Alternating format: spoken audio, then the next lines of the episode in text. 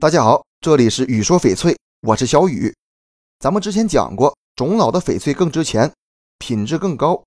翡翠种的老嫩要怎么看呢？同是翡翠，不同的两件翡翠硬度也有细微的差别。硬度更高的翡翠种一般也更老一些。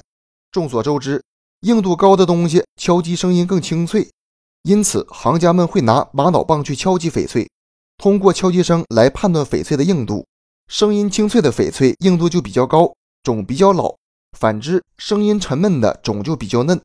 但是这方法操作难度很大，一来要分辨声音，但是声音是看不见摸不着的，很难判断；另外还要掌握好力度，不小心将翡翠敲碎就得不偿失了。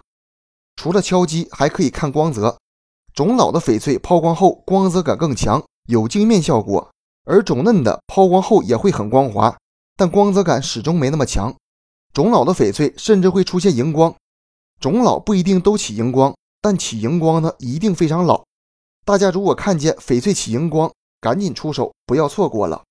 一般来说，肉细水好的翡翠种就比较老，种水高的翡翠晶底排列紧密，肉质细腻，同时水头也比较足。比如冰种和玻璃种翡翠，墨翠和蓝水翡翠颜色比较特别。质地要打灯才能看清楚。冰种、玻璃种翡翠种一定很老吗？糯种和豆种翡翠种一定就嫩吗？其实也不一定，这只是一个概率问题。种水高的翡翠大多种比较老，但是也有种嫩的。比如部分冰种翡翠内部出现冰碴子，它的种就比较嫩了。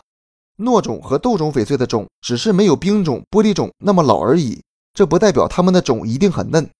翡翠种的老嫩，咱们还是要具体情况具体分析。